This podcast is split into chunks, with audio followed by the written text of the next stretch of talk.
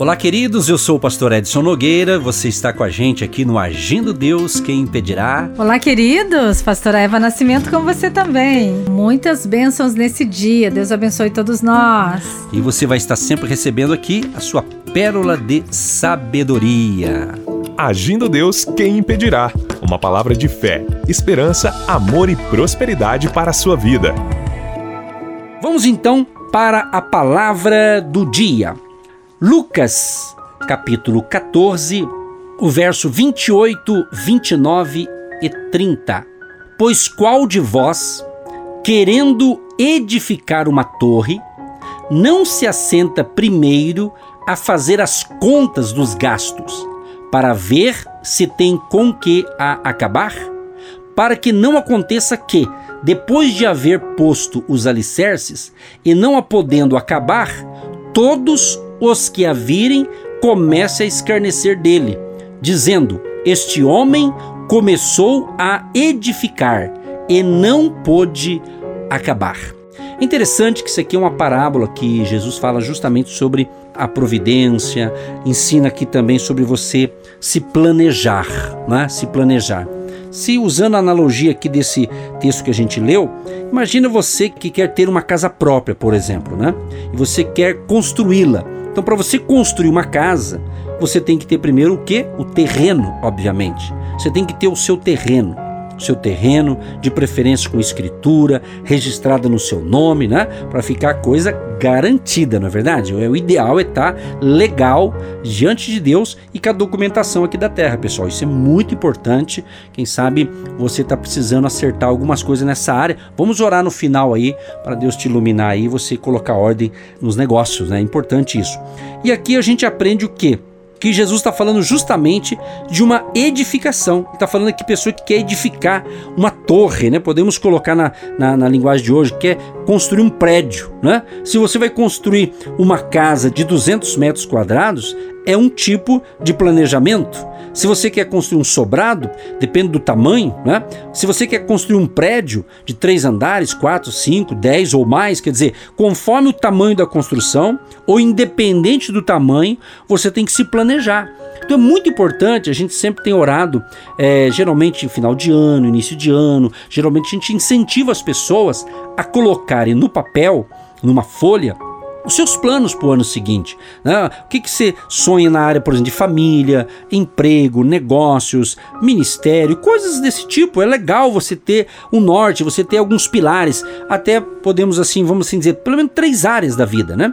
Três pilares você deve colocar ali é bacana quando você faz aí o seu. Uns falam projeto de vida, outros falam um planejamento é, do futuro. Claro, a gente sabe que o futuro pertence a Deus, mas nós temos que planejar. É o que Jesus acabou de ensinar pra gente aqui. Ele falou: olha, faça os cálculos, analise até onde você pode alcançar isso. Já viu aquele ditado? Tem gente que dá um passo maior que a perna? Ou seja, tem pessoas que entram em projetos, e às vezes projetos que envolvem dinheiro, que envolvem questões financeiras, às vezes ele, ele faz um planejamento ali e não planejou direito, de repente começa a dar furo ali no seu, no seu orçamento. Então, a palavra de hoje é justamente para você poder assim é se planejar melhor.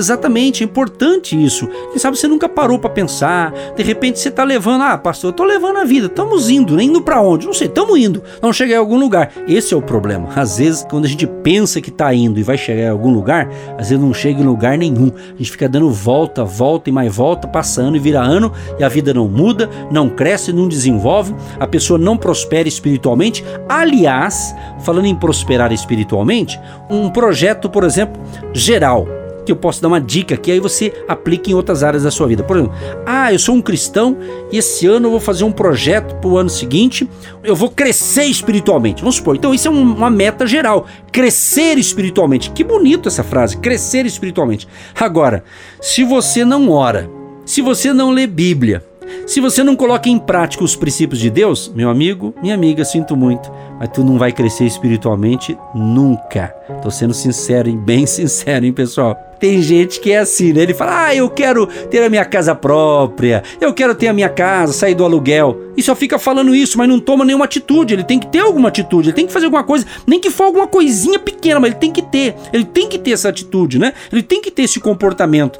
Me lembro que em épocas, em alguns anos atrás, né, há muito tempo atrás, há mais de, de 20 anos atrás, eu trabalhei na, no ramo de imobiliária. Chegamos a ter imobiliária. Deus me abençoou muito nessa área durante uns 10 anos na área de imóveis. Tenho a formação de corretor de imóveis, não atuo atualmente, não exerço essa profissão no momento, mas exerci e foi uma profissão muito maravilhosa, que aliás é, que Deus abençoe os corretores de imóveis, os construtores, as imobiliárias, né, que Deus ilumine e abençoe e prospere muito os corretores, né? E então, eu me lembro que eu vendia muitos sobrados, muitos apartamentos, coisa de imóvel, que faz parte, né? E eu me lembro que uma vez nós lançamos um condomínio, a construtora lançou um condomínio, e lá ela fez todo aquele aparato para divulgar, e nós éramos os vendedores ali daquela imobiliária. E eles deram pra gente uma, uma foto do condomínio, na época falava foto, né? Eu lembro que a minha esposa colocou num quadro, né? E era bonito, né? Ela colocou num quadro e ela pensava com ela, né? Um dia eu vou morar num condomínio desse, vou ter uma minha casa própria. E é claro, eu achei bonita a atitude dela, ela olhava para aquela foto ali. Então é bacana quando você visualiza alguma coisa, né? Você olha para uma coisa boa. Por isso que eu comecei no início da semana falando de uma frase aqui: o foco determina seu comportamento, né? Seu comportamento. Então ela focou naquela foto, ela pensou, não ficou lá ansiosa, nada disso, mas foi trabalhando com trabalho e trabalho e trabalho e com a benção de Deus, no momento certo conseguiu ter.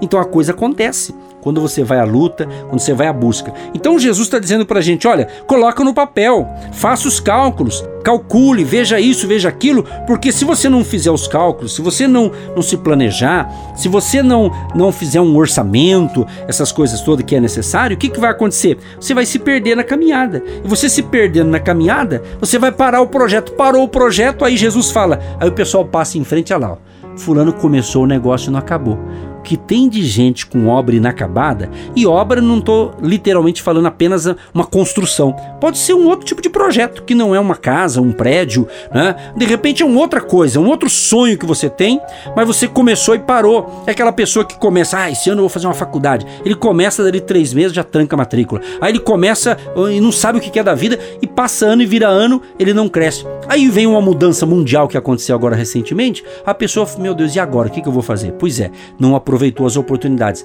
Mas eu quero consolar você, ainda há esperança.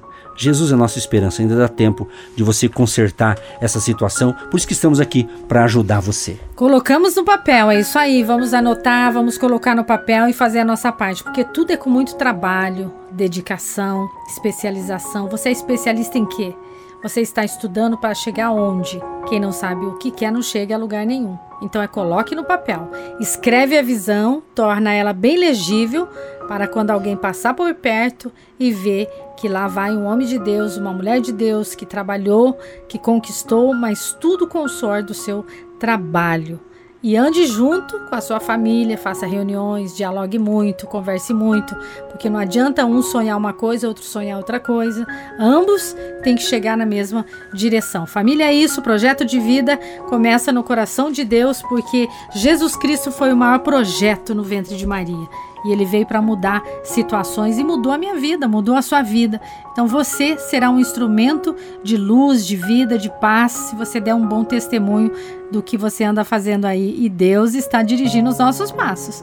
Deus está organizando a nossa vida, que estava assim de ponta cabeça. E Ele vem e vai nos conectando com aquilo que Ele tem para nós. É a oração do Pai Nosso. Seja feita a sua vontade, assim na terra como nos céus. E a vontade de Deus é sempre o melhor para nós. Então precisamos entender isso aí. Vamos colocar no papel e depois você dá o testemunho aí, porque às vezes aquilo que você põe primeiro, ele dá por último. Aquilo que você pôs por último, ele vira aí o seu projeto e ele faz uma conexão de milagre e aquilo que você nem sonhava, ele começa a te surpreender. E é interessante que um projeto, quando você fala em colocar no papel, que a gente tem falado, ou escrever no seu computador, não é uma lista de pedido de oração.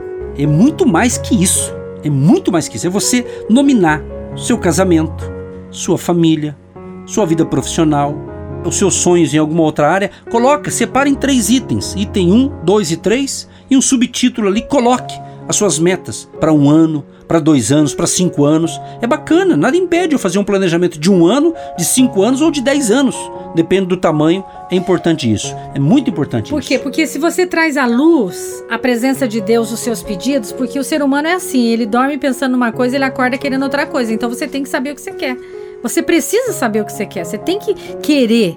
Jesus pergunta o que queres que te faça. E ele vem e responde: Pai, nós cremos que o Senhor está conectado com essa revelação de hoje para coisas maiores, para grandes projetos. Alinha. Pai, alinha o pensamento deste homem, desta mulher que está, meu Pai, confuso, que está, meu Pai, em tribulação e não consegue visualizar o milagre. Nós declaramos nesse dia o toque, a bênção, a unção e as portas abertas, novas conexões, novos empreendimentos, novos trabalhos, novas portas abertas e que essa pessoa saia da mesmice, que ela se levante para vencer, sendo curado do físico, da alma, do espírito, dessa depressão, dessa tristeza, deste mal, em nome de Jesus, em nome de Jesus. Nós concordamos, Pai, com esta oração e pedimos a proteção divina sobre esta casa. Que eles tenham um dia de excelência e a tua bênção e a tua paz reine nos corações. E dê sabedoria, graça, força para ele colocar em prática os projetos que ele sonha, que esse ouvinte sonha para ele. Dê sabedoria, direcionamento e que esta palavra possa ter ajudado este povo, Pai. Em nome de Jesus. Amém.